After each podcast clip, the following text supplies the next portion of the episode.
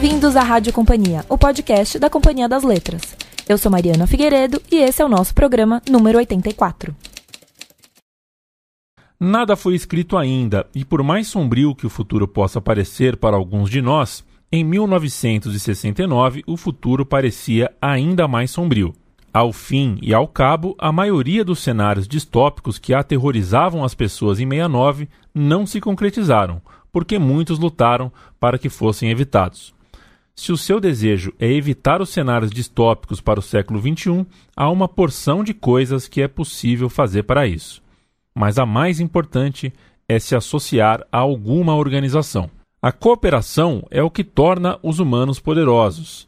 A cooperação está no âmago do que foram os levantes de Stonewall. Foi naquele momento que um bocado de sofrimento individual se cristalizou em um movimento coletivo.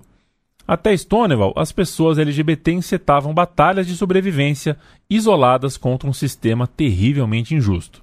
Após Stonewall, um número suficiente de pessoas se organizou coletivamente para mudar o próprio sistema. A lição de Stonewall é tão verdadeira hoje quanto o foi em 1969 e é relevante para todos os seres humanos, não apenas para os que se identificam como LGBTS. 50 pessoas trabalhando em conjunto como membros de uma organização podem conseguir muito mais do que 500 indivíduos.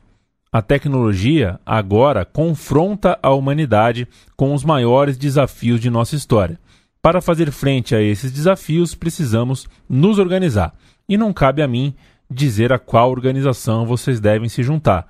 Tem um bocado de boas opções por aí. Mas, por favor, faça isso quanto antes. Faça isso nesta semana. Não fique sentado em casa reclamando. Junte-se a uma organização e haja. Esse trecho que você acaba de escutar faz parte de um texto publicado por Yuval Noah Harari, autor de Sapiens, Homo Deus e 21 lições para o século XXI, no jornal inglês The Guardian. Para ter acesso ao texto na íntegra, acesse o nosso blog www.blogdacompanhia.com.br.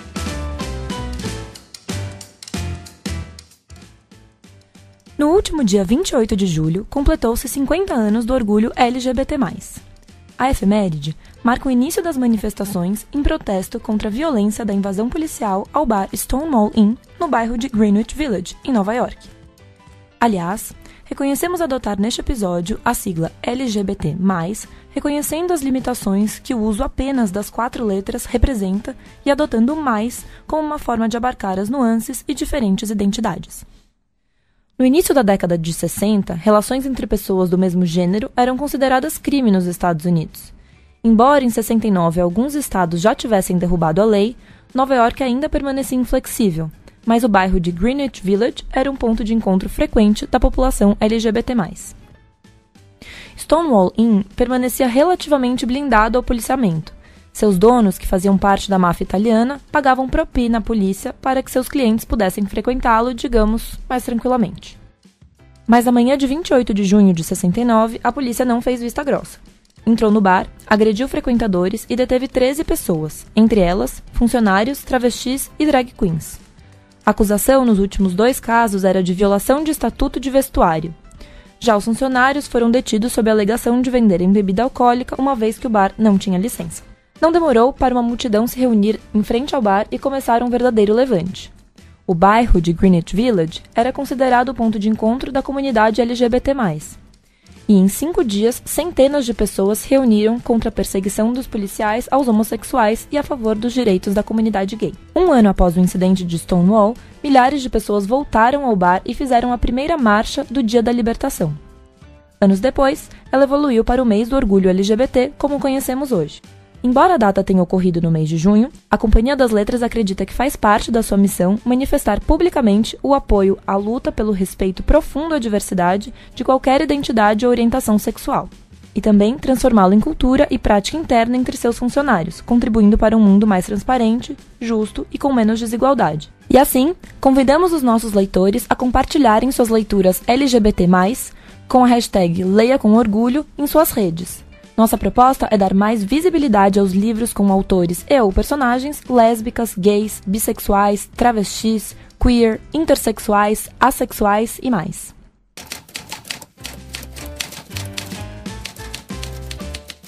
E como esse é um tema que nunca se esgota e nem deve se esgotar, estamos aqui hoje para falar de literatura e diversidade. Convidamos hoje a editora Luara França, a escritora, cordelista e poeta Jaridia Reis, que acaba de lançar seu livro de contos Redemoinho em Dia Quente, e também a Natália Borges Polesso, vencedora da categoria de contos do Jabuti de 2016 e que lança este mês seu romance Controle. Meninas, muito obrigada pela participação de vocês aqui hoje. Obrigada, Mari. Obrigada. Obrigada. Bom, a primeira pergunta que eu queria colocar aqui para vocês, ela é um tanto polêmica, eu sei, mas acho legal para a gente debater. queria saber se, na opinião de vocês, é, existe de fato uma literatura LGBT+ no Brasil. Eita! Eita, quem começa? Quem começa? Começamos assim. eu posso começar. Manda ver, Natália. Vai com a deusa. Olha, hum, eu estava falando justamente sobre isso outro dia, e na verdade eu falo sobre isso praticamente todos os dias, porque a minha pesquisa de pós-doc é sobre. O nome é Geografias, geografias Lésbicas, né? Eu tento mapear esse, essas essas literaturas, no caso só de autoria de mulheres uh, lésbicas, bissexuais, transexuais e tudo mais. E a profusão de, de, títulos que eu encontro e de autoras é imensa, assim. Então, uh, não se pode dizer que não existe, porque há essa produção, né? Há, há muito essa produção. Uh, o fato é como ela se nomeia, né? Como essas pessoas se auto se auto-nomeiam, como elas uh, entendem sua própria produção literária. Acho que é, o debate é mais esse, assim. É, e eu acho, e eu acho que também entra um pouco na ideia de que se você está fazendo uma literatura LGBT, você está fazendo uma literatura que tem que ser classificada de forma diferente da literatura dita tradicional. Então, até que ponto uhum. isso é válido, né? Ou se a gente vai colocar em prêmios diferentes, como é que vai ser, sabe? Não vai poder participar de um prêmio que, com a literatura tradicional. Então, com a literatura é, heterossexual. É, é, com a literatura tradicional sendo literatura hétero, né? Então, até que ponto é interessante. O nome é interessante, a bandeira é interessante, mas até que ponto é interessante interessante separar a literatura nessas duas categorias. Eu acho que entra meio que por aí também. É, eu, penso, eu penso muito com a comparação da literatura afro-brasileira, uhum. né, que a gente usa esse termo, mas eu, eu tô sempre é, refletindo sobre isso, porque é muito isso, é, é a literatura universal e é a literatura afro-brasileira, porque a gente fala, tem personagens negros e fala de assunto de negro, e, e é escrita por, por escritores negros, então vira um, um nicho né? Com uma uhum. separação, né? E, e eu entendo, por um lado, ser interessante, porque é, chega até um público que... Que se interessa. Que se interessa uhum. e, que, uhum. e que precisa de referências, né? E isso se torna político, e eu sou a pessoa que fala uhum. que toda literatura é política, né? Claro. Mas me incomoda muito que o, o o, a literatura branca não seja nomeada assim e a literatura é. hétero não seja nomeada assim, né? É, eu, o meu livro novo ele tem personagens é, personagens lésbicas e bissexuais e trans e eu não estou falando que é a literatura LGBT. Eu estou falando que tem personagens lésbicas, bissexuais e trans, né? Mas eu vou falar, Jarid. Pode falar, você fala o que você vou quiser. Vou botar ele na minha pesquisa Você pode falar. botar na sua lista das geografias. Faz o que você quiser, que você manda em mim. Mas eu, eu, eu, eu, assim, pegando um pouco o que a Jarid estava falando, eu acho que dá para pensar mesmo uh, nessa, essa, fazer essa comparação, né? E, e refletir muito sobre isso para não deixar que isso seja apenas um nicho e para não deixar que, enfim, que essa produção literária seja algo direcionado para um público LGBT apenas, não, né? Eu acho que a, a, a grande questão é que isso uh, esteja em, em, um lugar de ser lido por todos, né? É uma literatura para todos. Né? Uhum. É, e vocês duas escreveram livros de contos que tratam de personagens mulheres, lésbicas e bissexuais. Eu queria saber um pouco como foi escrever é, como foi esse processo de escrita de vocês? Porque mesmo que a sexualidade não seja o tema central da história, ela acaba perpassando o desenvolvimento das personagens, né? E aí, Luaras também pode falar um pouco é, do lado da, da editora. editora. tá, vou deixar é. as duas falando primeiro, depois eu, eu entro, qualquer coisa. Eita, depois ela edita.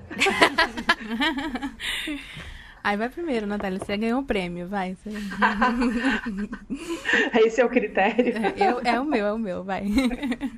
Um, olha, assim, eu gosto de pensar bastante na construção dos personagens, assim. E para o Amora, por exemplo, para mim isso foi central, porque eu queria o máximo de, de pluralidade que eu pudesse encontrar ali, né, para que para que essas mulheres lésbicas não fossem apenas uma sexualidade recortada, e sim personagens complexos e completos dentro de, enfim, de histórias assim que as pessoas gostassem de ler, né?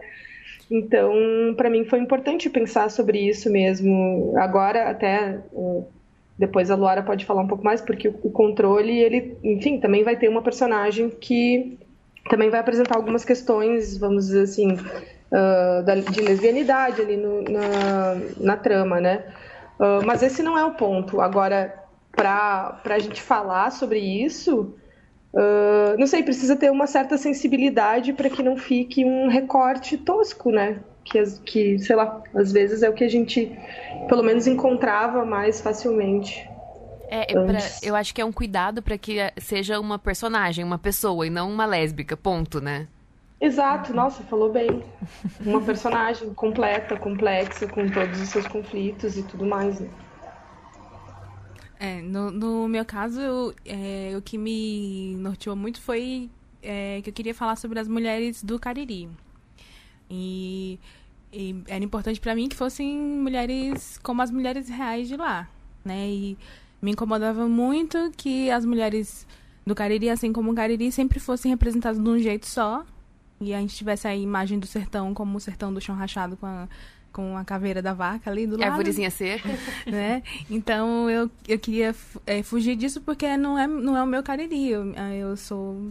Eu nasci na cidade e eu, eu vi outras coisas e eu cresci como uma menina bissexual né, em todo um contexto. Então eu conheci muitas lésbicas e muitas mulheres bis e trans e travestis e como pessoas, é isso, né? Como pessoas vivendo vidas e com muitos conflitos que não eram só isso.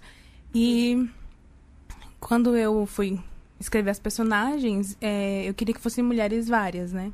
Então, velhas, jovens, crianças e tudo.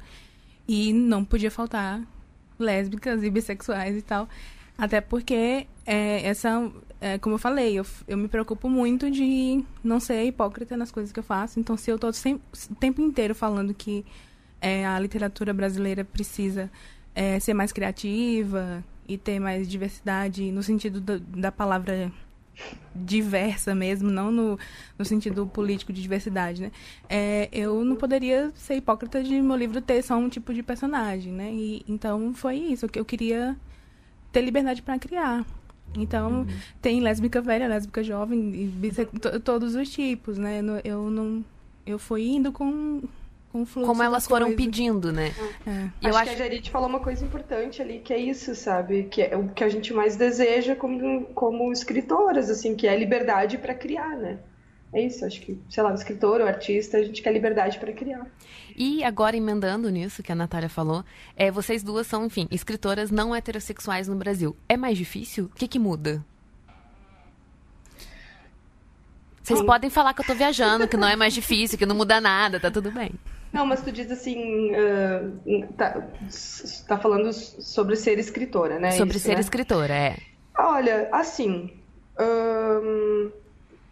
também eu tô, eu tem todo um contexto para isso, né? Porque o meu primeiro livro ele foi também um, meu primeiro não, o Amor ele foi uh, via edital de fundo de cultura. Então, digamos que uh, a editora recebeu um dinheiro para publicá-lo. Não foi assim, né? Ah, vamos escolher esse livro. Não fosse isso, eu não sei se isso se o livro teria saído pela editora que saiu, teria, enfim, todo o cuidado que, que teve, né? Uh, então, não, não sei te dizer exatamente, mas uma coisa que eu posso dizer que é sobre uh, a abordagem uh, aos meus textos e as perguntas que, que fazem para as coisas que me convidam é que às vezes fica muito circunscrito também a, a uma coisa que as pessoas chamam de temática LGBT, que eu acho uma bobagem, porque eu acho que não existe uma temática LGBT, né? Por exemplo, eu gostaria de falar sobre outras coisas também, né? Obviamente. Alô, galera, me convidem aí. É, é importante, né? Tipo, por favor, estou aqui para isso. É, para falar de literatura, literatura em geral também. Não, é, e eu acho que, enfim, uma. É, desculpa antes da Jarid responder, mas eu já entrei de uma vez. É, eu acho que é importante é, separar como é, é, difícil publicar um livro que tenha uma temática um pouco diferente do que é tradicional, e também você ser uma autora que é obrigada a escrever sobre isso para sempre. Então acho uhum. que é, a gente tem que ver também que existe o outro lado, né? Enfim. Não, e sobre o que, né? Porque, por exemplo, eu posso escolher para sempre escrever personagens lésbicas, né? Uhum. Mas nem, isso não quer dizer que eu vou sempre escrever a mesma história. Não, de jeito nenhum. E isso é uma coisa que eu gosto muito aqui, fazendo papel de editora que faz propaganda dos próprios livros.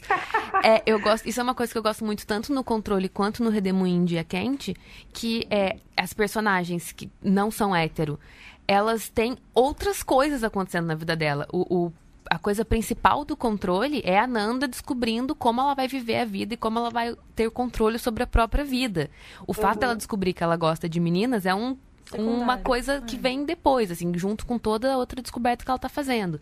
Uhum. No Redemoinho Dia Quente, é, a gente tem personagens bissexuais que, tipo, quase nunca são retratadas na literatura. É muito difícil. E, e, ali aparece. Mas você lê o livro e você não vai pensar que, tipo, não é um livro sobre a pessoa uhum. que é bissexual. Não é isso, é um livro sobre pessoas. E elas acontecem de ser bissexuais, lésbicas ou hétero. Uhum. É, no, no, meu caso, a outra pergunta, né, se é difícil e tal. Ah, desculpa, a gente misturei Não, tudo. mas eu vou chegar bem aí.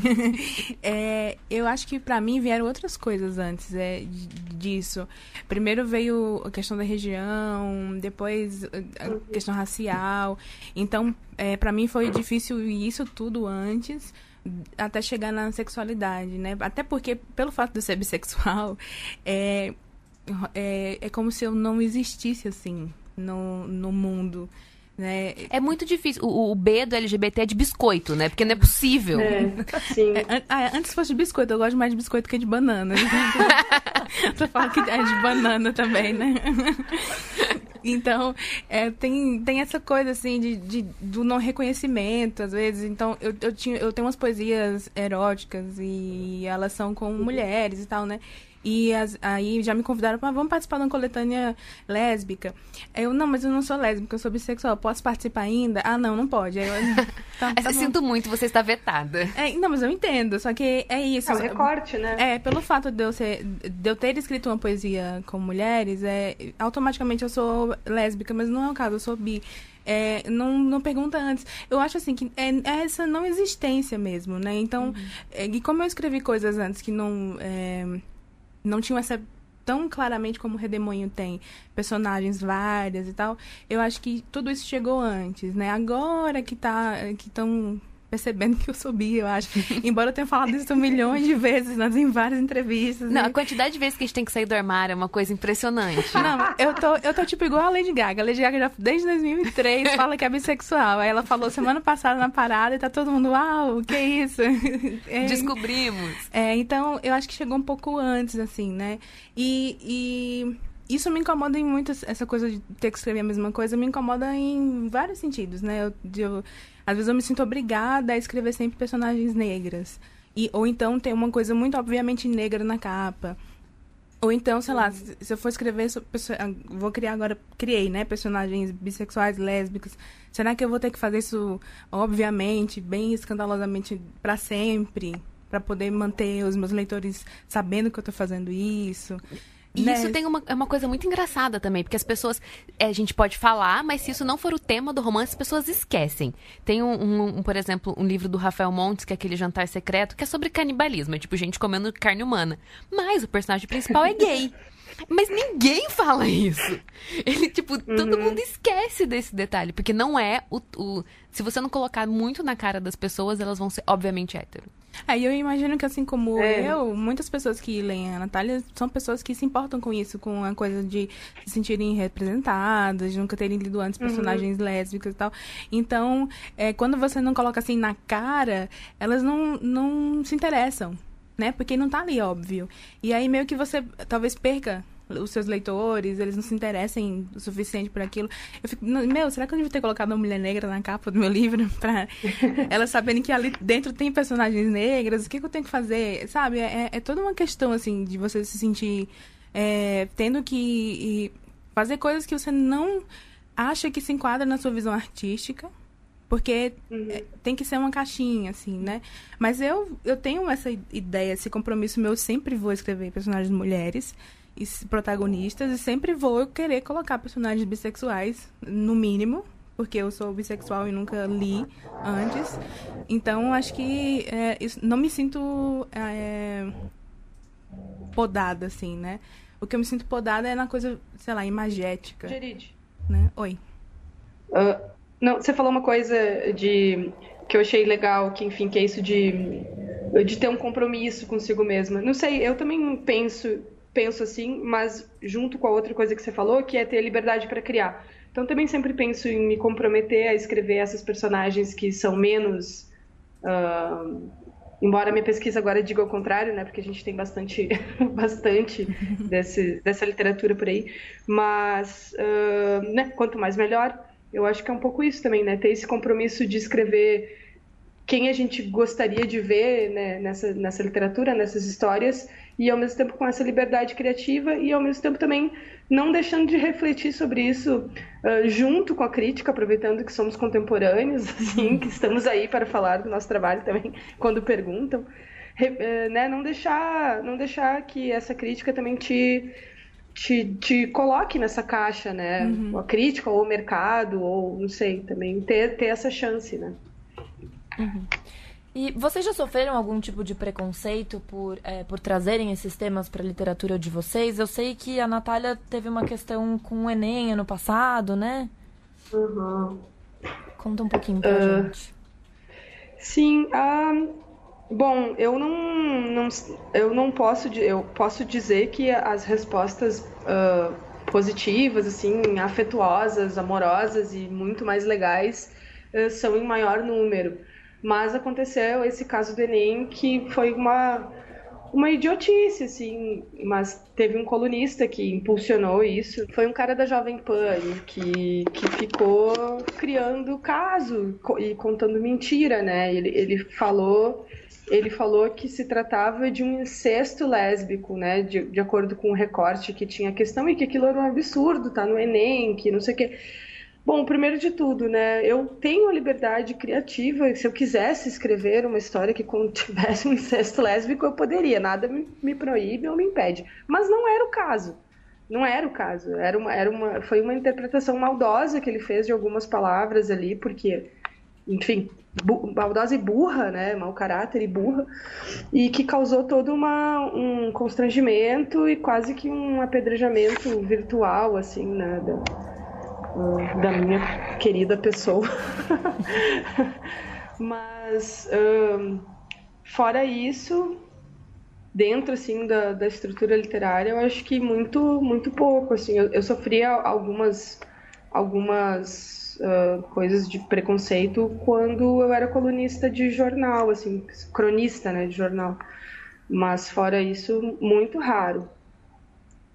É, Tenho também. mais respostas boas. Uhum, eu também, quando eu escrevia para jornal, também passei muitas coisas de ameaça e tal. E, é. e quando eu comecei a escrever uns, uns poemas eróticos e tal, e, e, jogar na internet, que eu tinha plano de fazer um livro de poema erótico, aí eu recebi algumas mensagens falando que eu ia destruir minha carreira. Se eu, se eu publicasse. que delícia! Muito bom, né?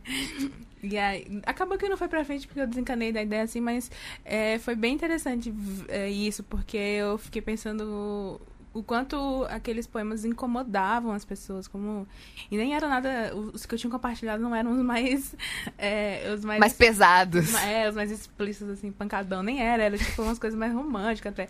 Então, como é, foi um, um impacto para as pessoas é, me, é, me enxergarem sob aquela ótica assim, sabe? Nossa, Jarid é um ser sexual.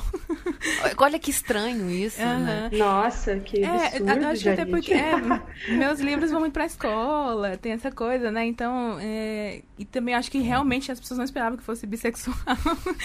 é, confunde a cabeça das pessoas. A Elas... bissexualidade dá um nó, fica, a pessoa fica, mas como? Elas não esperavam é. isso. Então, acho que rolou isso. E eu senti mesmo, porque eu recebi várias mensagens.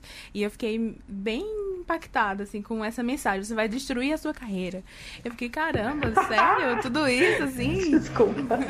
e, e, e eu acho que tem esse papel também, você escrever sobre esses personagens, de normalizar a situação. É para todo é, e, e, escrever esses personagens complexas, que é para todo mundo ver que são pessoas completamente normais, sabe? A sua vizinha, é a pessoa que tá indo comprar pão na padaria, é uma coisa muito né, do dia a dia. A sexualidade é uma coisa do dia a dia. Inclusive, se você gostar de pessoa do mesmo sexo. Mas. Mas... Ah, pode falar. Tem, e, não, e tem uma questão de camadas, né? Porque tem isso, né?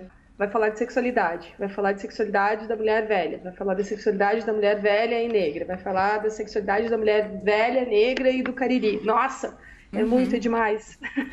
Então é. É, são essas camadas de complexidade também, né? Que vão surgindo nesse tipo de texto que, que, enfim, que, que a gente vem tendo cada vez mais, né? E, e, vocês lembram de alguma leitura que vocês fizeram quando vocês eram mais novas que deu essa sensação de, ai, tá tudo bem, a gente pode ser quem a gente é? Ai, para mim foi Caio. Sempre o Caio, eu acho. Minha, meu primeiro. Minha primeira revelação, epifania, assim, pequenas epifanias. foi, eu acho que com ele mesmo. Eu não, não, não lembro não, porque eu eu cresci lendo os livros do meu pai, que eram todos homens, autores homens, e aí quando eu fui descobrir mulheres, eu, eu era meio adulta já, assim, 18, 19 anos. E aí, o que me, me fez, assim, é, perceber que tava tudo bem, ah, tá tudo bem, eu sei quem eu sou, foi muito mais meu trabalho mental comigo mesmo, porque eu sempre fui muito rebelde, assim.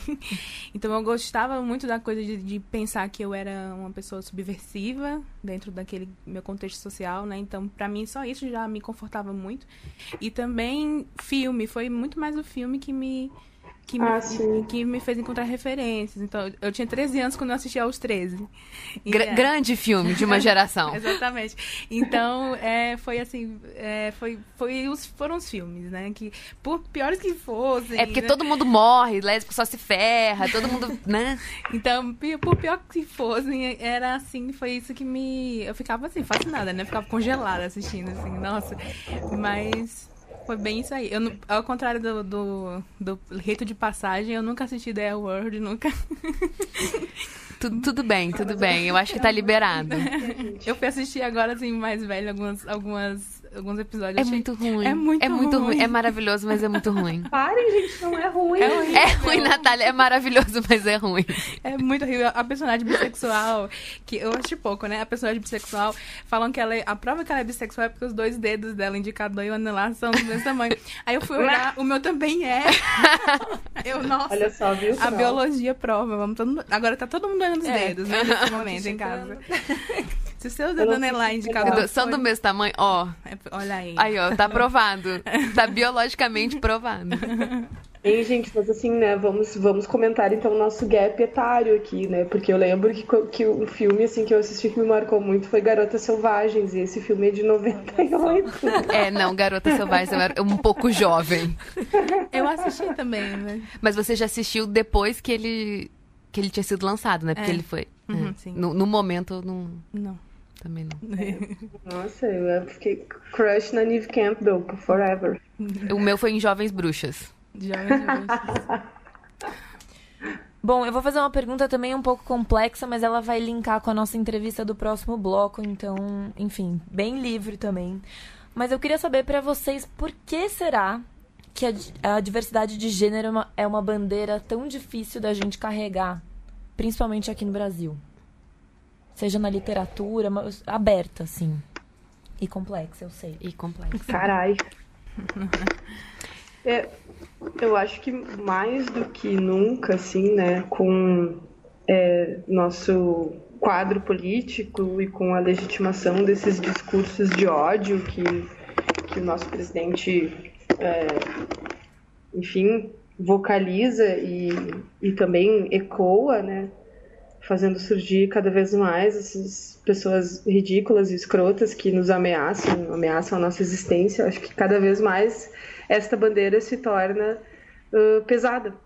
Uh, mas, né, no entanto, precisamos continuar a carregá-la, porque né, se, se, ninguém fizer isso, o que, o que, a gente vai ter que fazer? Vai, ter que voltar para o armário, voltar para, sei lá, vai ter que voltar a, a contar mentiras, né?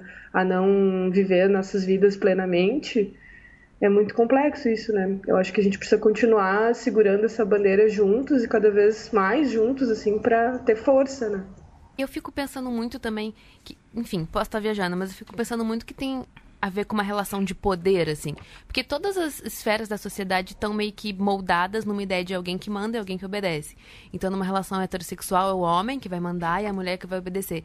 Quando você coloca duas pessoas que são iguais numa, numa mesma relação, você desvirtua essa ideia de poder. Você desvirtua quem vai mandar, quem vai obedecer. Então, até que ponto isso não vai desvirtuar, tipo, outras ideias de poder, sabe? Até que ponto isso não tem a capacidade de fazer a gente pensar que uma relação entre iguais pode ser mais vantajosa. Então, assim, eu penso mais na ideia do homo do que no do sexual, sabe? Aquela coisa que é igual, você está colocando duas pessoas em uma relação é, mais tranquila, ou pelo menos mais possivelmente igual, sabe? Acho que isso, isso assusta muito. Uma relação em que alguém não tem o papel de mandar. Acho que isso pode ser mais assustador que qualquer outra coisa. Não sei, viajei. Bom, gente. Eu acho que tem uma questão de poder bem forte também. Acho que pode, pode passar por aí, sim. Olha, a gente tá chegando ao fim aqui do nosso papo. Então eu queria pedir para vocês, assim, brevemente, em um tweet, eu brinquei com a Laura aqui assim, em um tweet. Mas mentira, pode ser um pouco mais. É... Pode ser uma thread de três tweets. Qual livro que vocês indicam para alguém que está querendo é, saber mais sobre esse tema que a gente está discutindo aqui, quer saber mais sobre diversidade, enfim? O que vocês indicariam de leitura? Peguei no pulo, né? Luara, quer começar? Eu vou começar então, porque eu já tive mais tempo de me preparar. Eu tenho três. É, ah, eu, eu tenho indi... três, não vai indicar os meus. não, não, eu vou indicar um, um, livro que, enfim, que eu gosto muito, que é o Devassos no Paraíso, do João, João Silvério Trevisan. Uhum que é um livro que faz um grande panorama sobre as relações homoafetivas no Brasil. Então, acho que é um livro muito importante. A gente tem uma nova edição agora que tem também um apêndice falando sobre é, o, coisas mais contemporâneas, que é um livro mais antigo, mas te, nessa reedição ele tem um apêndice mais contemporâneo que eu acho muito, muito, muito importante para todo mundo. É um livrão, assim.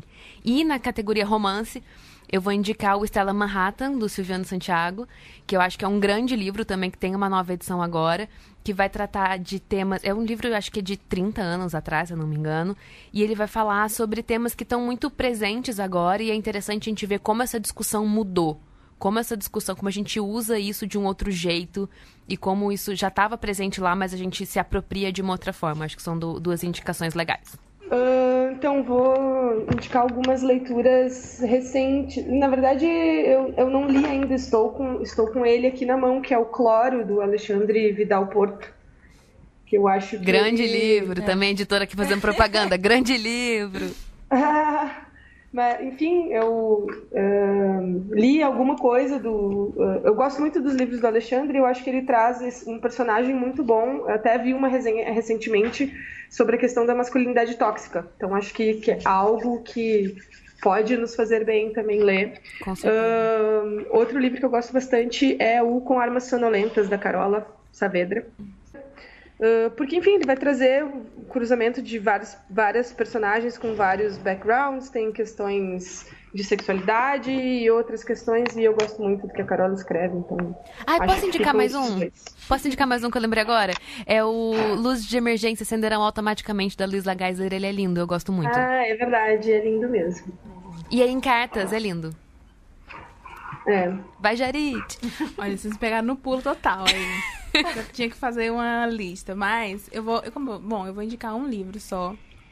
É, e eu vou trapacear, porque esse é um livro que eu editei. é, a Natália sabe qual é já. É, o livro Sim. é Ninguém Vai Lembrar de Mim, é Gabriela Sotelo e que vai, tá lançando agora. E é um livro, é, ela é lésbica, e é um livro que fala sobre relações entre mulheres. É, mas o que eu acho bacana dele é que, como a gente tava falando, né? Não é aquela coisa, ah, uma personagem lésbica e ela é lésbica, e aí ela é lésbica e ela é lésbica.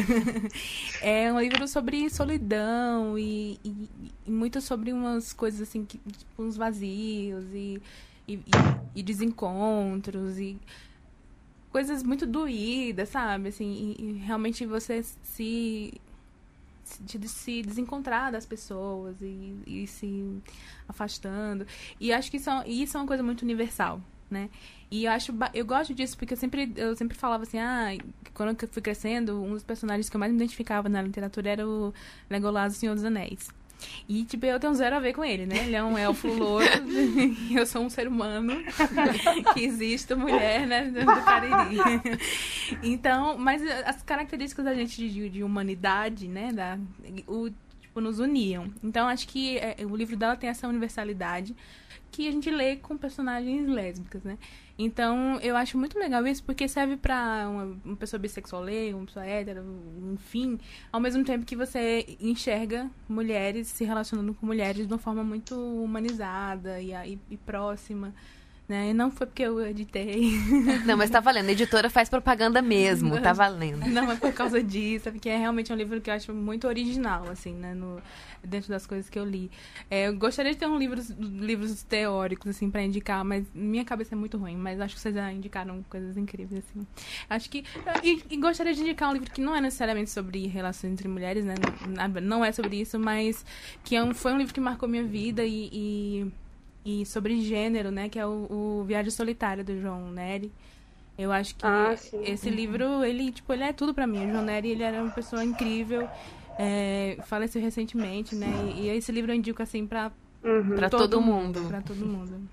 Na metade do ano vou, vai sair os, os resultados parciais da, dessa minha pesquisa que chama Geografias Lésbicas. Eu vou ter uma listinha com mais ou menos uns 250 nomes de escritoras Uau. lésbicas, bissexuais. Obrigada, meninas. Maravilha. Obrigadão. Obrigada. Tchau, Mari. Obrigada. Valeu.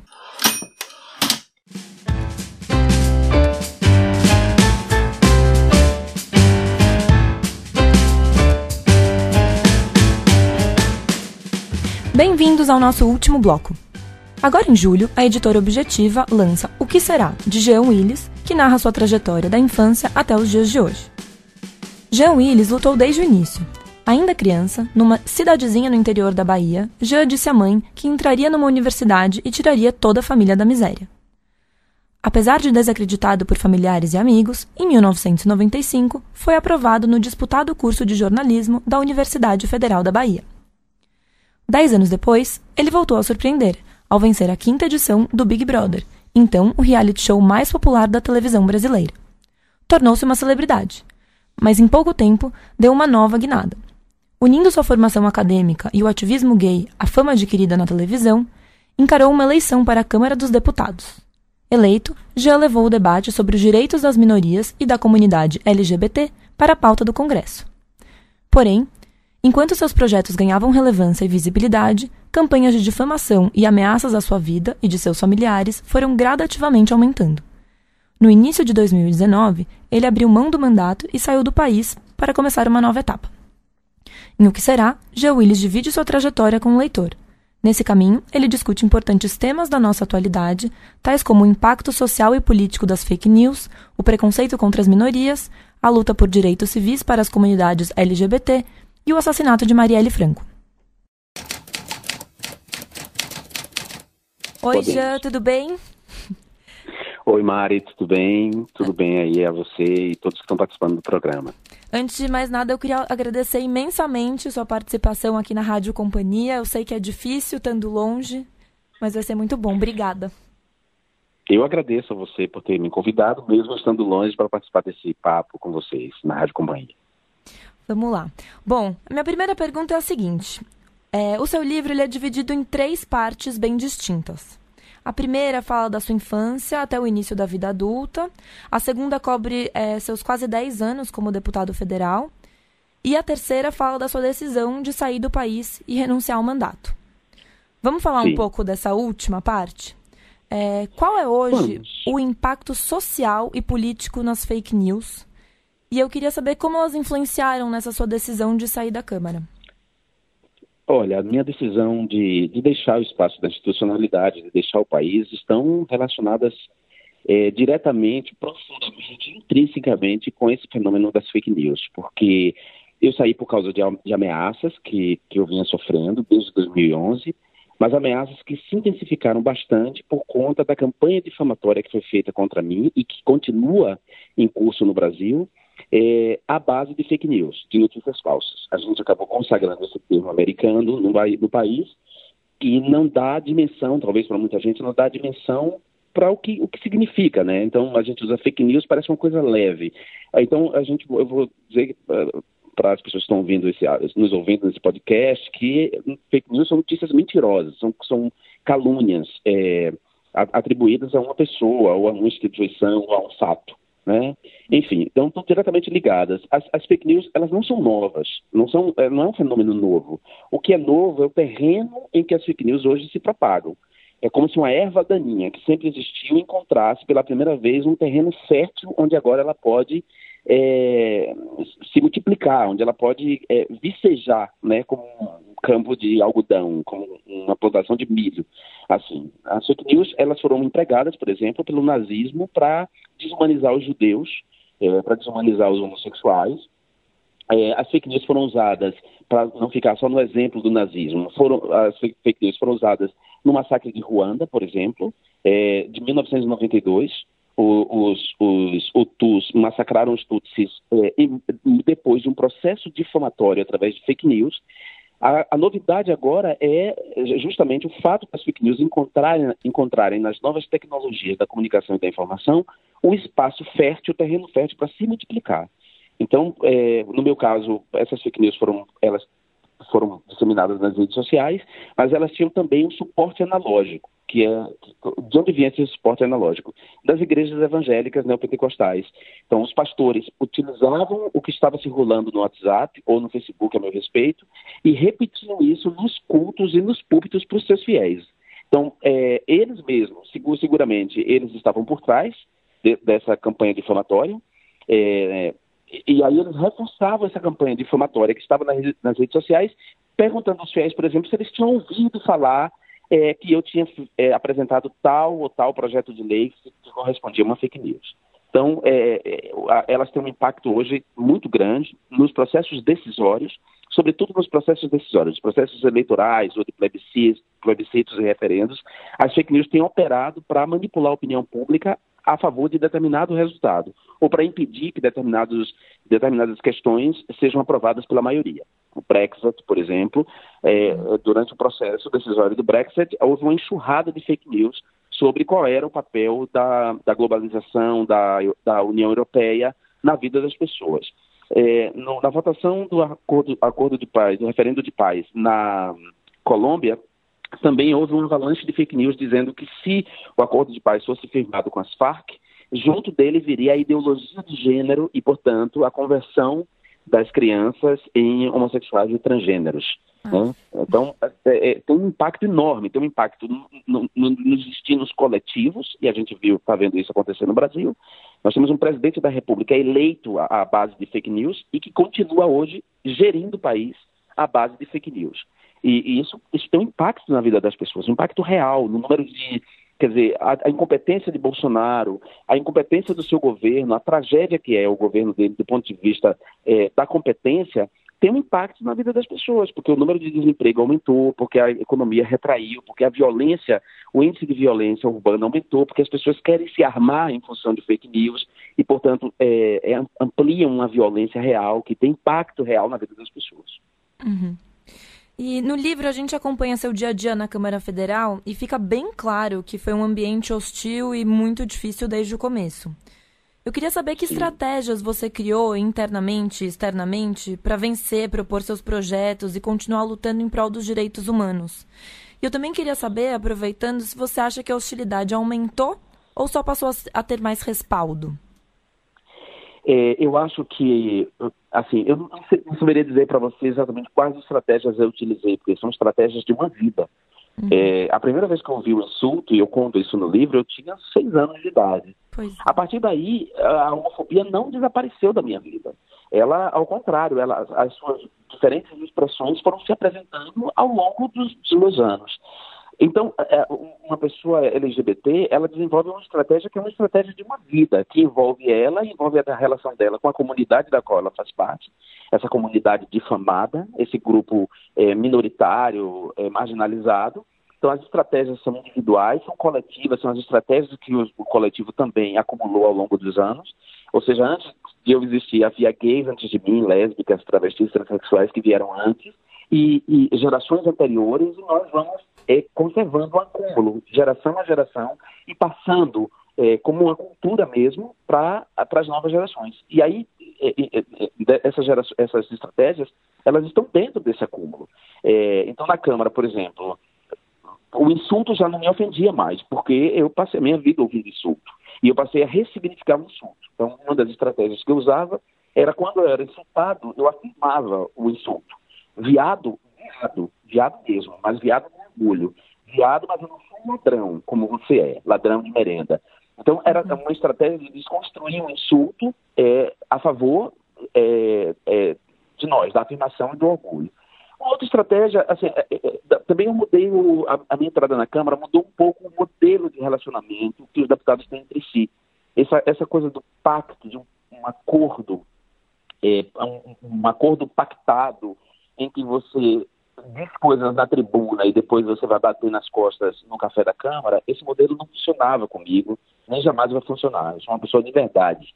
Então, eu não vou ouvir um cara é, difamar a comunidade LGBT na tribuna e depois sentar com ele no café da Câmara para tomar um café e conversar como se nada tivesse acontecido, entendeu? Uhum. Então, é, é, uma outra estratégia era essa. Eu não tinha relação pessoal com aquelas pessoas. Eu debatia politicamente com elas, eu discutia politicamente com elas, mas eu não tinha relação pessoal. Não queria aquelas pessoas perto de mim, nem quero aquelas pessoas perto de mim.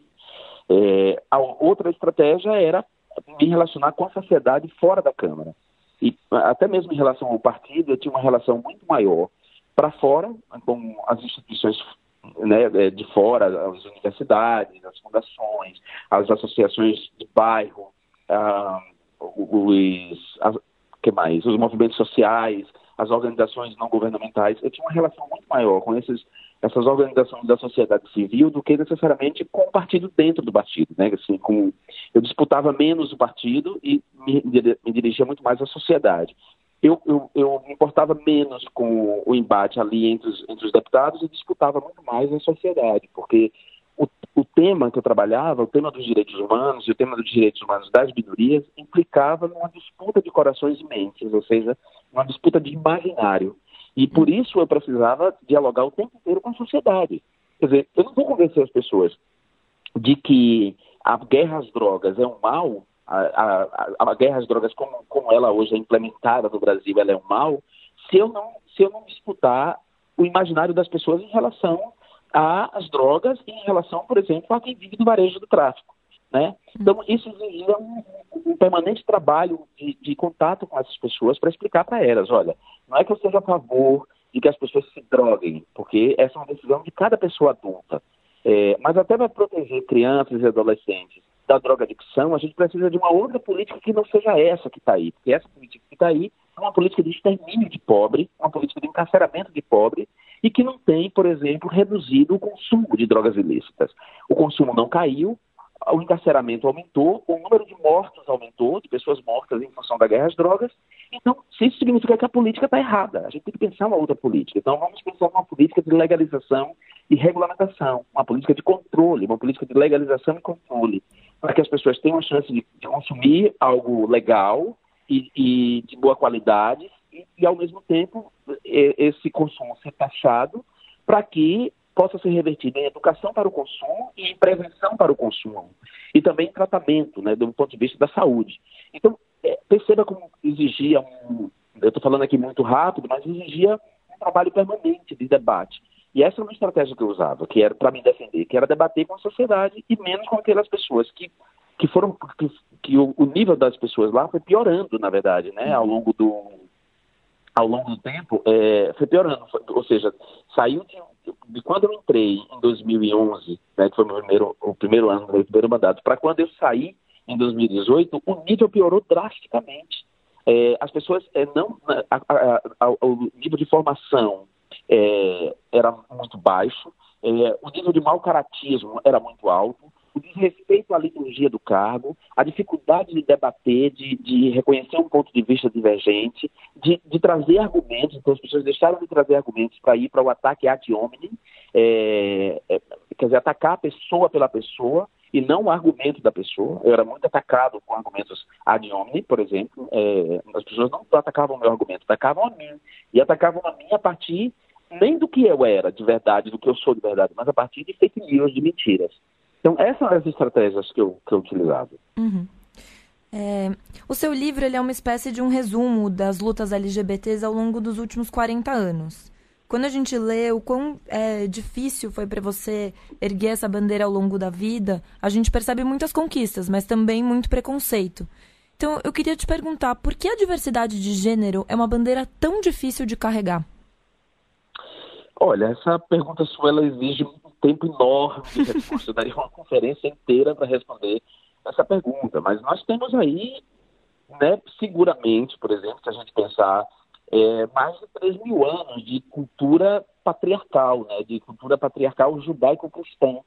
É, apesar de todas as conquistas que fizemos ao longo é, desse, desses milênios, né, é, desde, por exemplo, a, o iluminismo, a, a, a, idade da razão que veio pós-revolução francesa, até a revolução industrial eh, e as conquistas científicas tecnológicas, apesar do, da emergência do movimento feminista, de tudo, de todas as transformações materiais pelas quais passamos, eh, eh, apesar disso tudo, ainda há gente que que, que como diz, expressa preconceitos de 3 mil anos atrás. Tem gente utilizando o Levítico, um código sanitário das tribos semitas de 3 mil anos para justificar a violência delas contra as pessoas LGBTs. É, os pastores das igrejas não pentecostais fundamentalistas brasileiras fazem isso, por exemplo. Eles pegam um código sanitário de tribos semitas de, de 3 mil anos, que viviam na Palestina, na região da Palestina, de 3 mil anos, usam esse livro para justificar toda a violência, todo o discurso de ódio, toda a violência simbólica e discurso de ódio que eles proferem contra as pessoas LGBTs. Né? É, e por que, que eles fazem isso? Porque essas pessoas têm esse livro como um livro sagrado, como algo, é, como algo ditado por Deus. Né? E, e aí eu, é difícil você falar, falar desse livro sem que as pessoas lhe acusem de desrespeito à religião delas. É, e eu não estou desrespeitando a religião. Eu acho que todo mundo tem o direito de considerar o, quais são os objetos sagrados, quais são os textos sagrados de suas religiões. O que as pessoas não têm o direito é de utilizar suas crenças para impor a outras ou ao conjunto de todas as pessoas é, essas crenças e esses valores que ela quer para a vida dela. Que ela queira para a vida dela é um direito dela. Agora, que ela tente jogar, que ela tente é, impor isso a outras pessoas, aí é outra coisa. Que ela tente fazer com que o Estado haja de acordo com as suas crenças é outra coisa. As pessoas podem ter o direito de crer numa pedra se ela quiser. O que elas não podem é fazer com que o Estado obrigue as pessoas a acreditarem na pedra, porque o Estado tem que ser laico. O Estado não tem que obrigar ninguém a acreditar na pedra. O Estado tem que garantir o direito a todas as pessoas de acreditarem no que quer, inclusive na pedra, ou não acreditar em nada. Esse é o princípio da laicidade do Estado, esse é o princípio da liberdade de crença e de não crença. O que acontece é que muitas pessoas não pensam assim, utilizam, por exemplo, esse livro sagrado, que para elas é um livro sagrado, para mim é um livro de história, para mim é um livro, um documento histórico, para mim é um livro que dá conta da mentalidade de como das tribos semitas de 3 mil anos, para mim é um livro é, literário com né, os provérbios são lindos, por exemplo, tem provérbios muito lindos no livro dos provérbios. Acho que os evangelhos são bonitos, são as, as, as quatro narrativas sobre a vida de Jesus, é, que são muito diferentes entre si, essas quatro narrativas. Eu que sou escritor, que sou da literatura, sou mestre em letras linguísticas e li a Bíblia toda algumas vezes, é, vejo todas as contradições narrativas desses quatro livros e o que, e o que há de comum. Mas há muita contradição nas histórias contadas por esses quatro livros considerados canônicos. Quer dizer, a Bíblia para mim é isso. A Bíblia, para mim não é uma fonte de verdade absoluta e incontestável. Não é. Então, se não é, eu jamais vou pegar o que o Levítico diz, esse código sanitário, e querer impor às pessoas hoje, né? mais de 3 mil anos depois, querer impor os mesmos valores dessas tribos às pessoas hoje. Não, isso não pode, não posso fazer, porque a gente se transformou muito de lá para cá.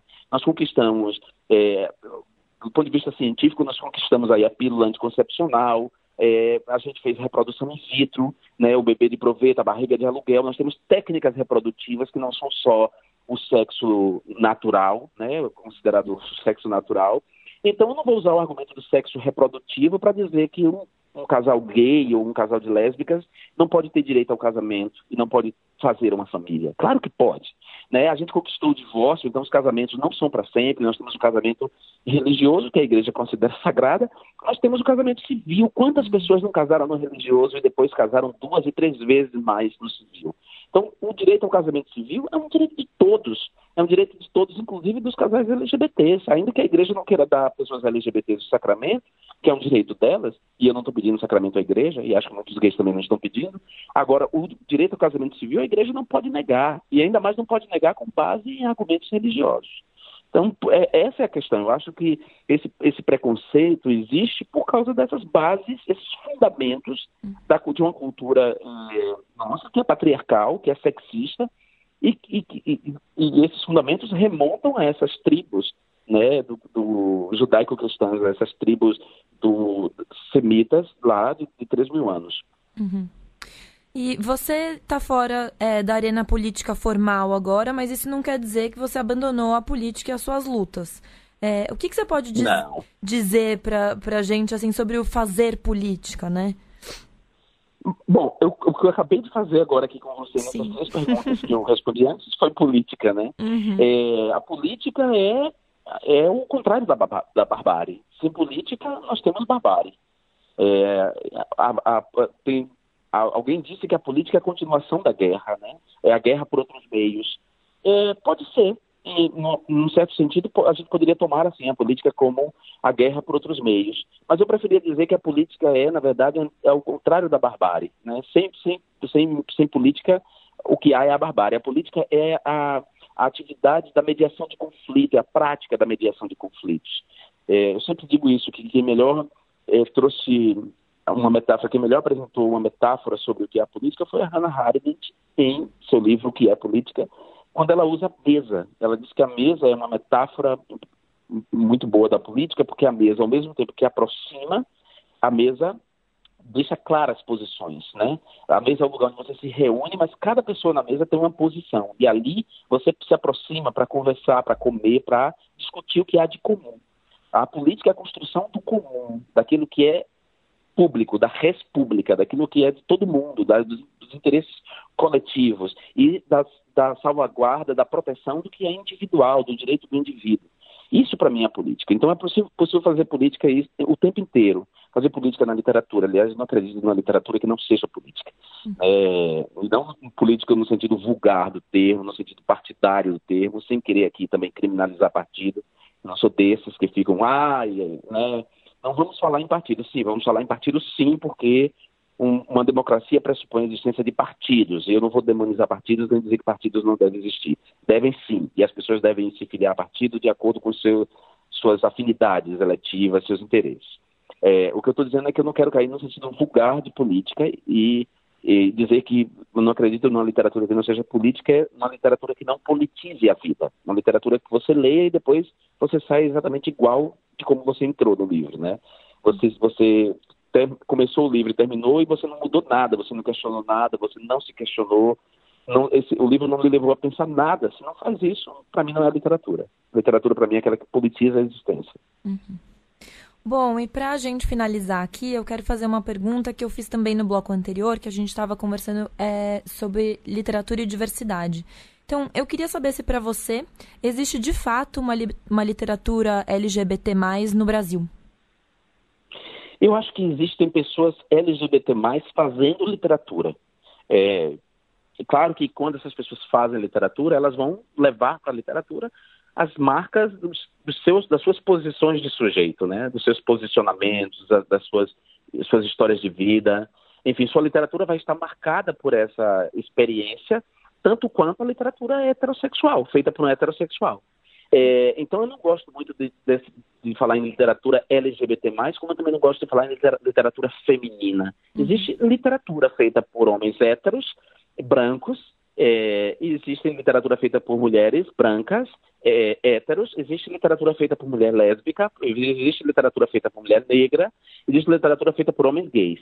Existe, então, portanto, eu diria que há um número maior de pessoas LGBT fazendo literatura. Não que é, isso faça existir uma literatura específica LGBT.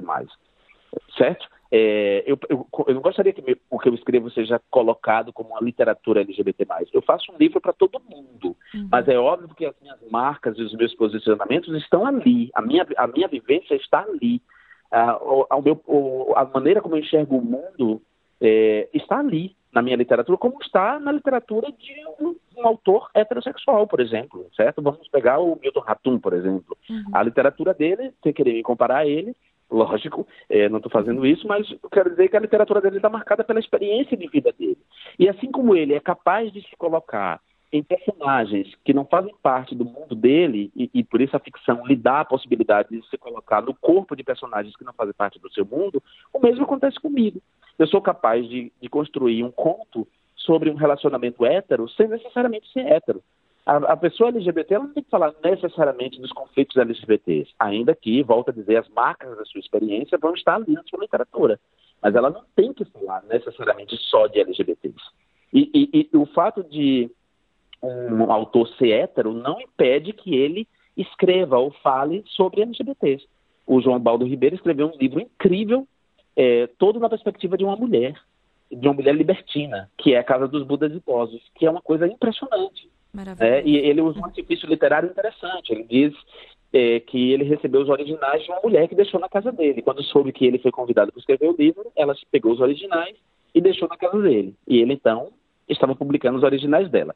Claro que esse é um artifício que, na, que ele usa, é, buscando apagar aí a, ou criar uma fronteira fictícia entre o autor e escritor, certo? Uhum. Uma brincadeira que muitos autores fazem.